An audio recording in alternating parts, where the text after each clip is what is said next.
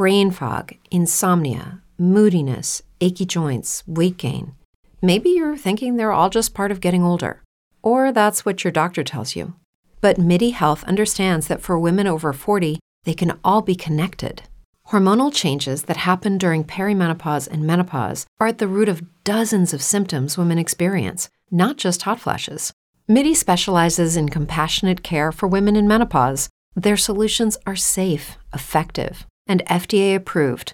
Plus, they're covered by insurance. A convenient telehealth visit with a MIDI clinician can be your first step to getting personalized care.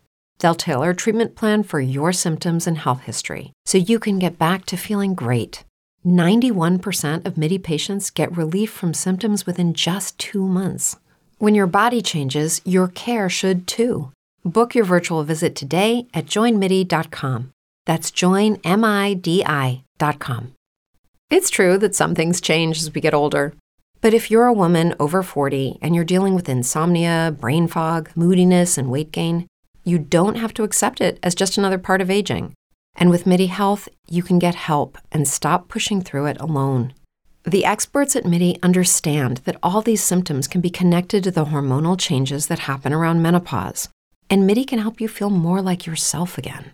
Many healthcare providers aren't trained to treat or even recognize menopause symptoms. MIDI clinicians are menopause experts.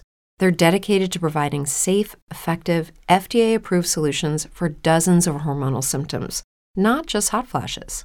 Most importantly, they're covered by insurance. 91% of MIDI patients get relief from symptoms within just two months. You deserve to feel great. Book your virtual visit today at joinmidi.com. That's joinmidi.com. O que a vida quer da gente? Com Cris Paz.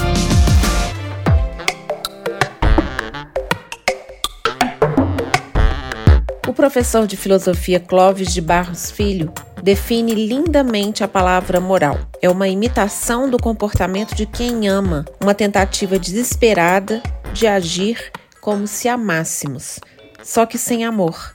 Que desafio tornar a atitude amorosa um ato corriqueiro, já que tantas vezes é difícil tê-la até com quem de fato amamos. Abro os olhos pela manhã e já vou fazendo escolhas.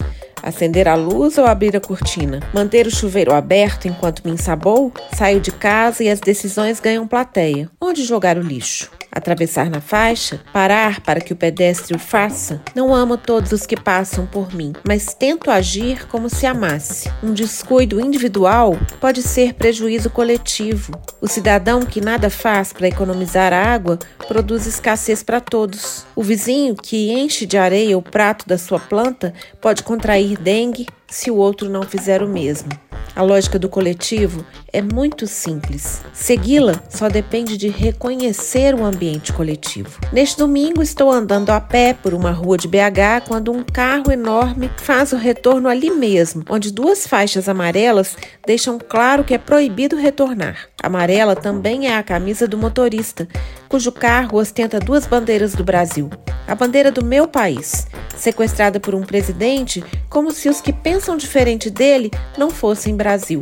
Horas antes, o homem que fez a conversão proibida em plena luz do dia gritava por intervenção federal em frente ao quartel do Exército, protestando contra o resultado de uma eleição democrática que não atendeu às suas expectativas. Com fixação e revolta contra o eleito, ele simplesmente se esquece de notar os feitos de horror de outro candidato nos últimos quatro anos: desmonte, ódio e mentira. Um presidente que governou só para os seus, nunca suportou oposição, especialista em acusar os outros daquilo que ele mesmo faz. Voltemos então a 2018, quando foi eleito o atual presidente. E se os eleitores do candidato derrotado tivessem na época decidido tumultuar o país por uma semana ou mais, inconformados com o resultado? Teriam a conivência das polícias? Se um homem negro perseguisse uma mulher branca nas ruas de São Paulo, apontando uma arma na sua direção na véspera da eleição,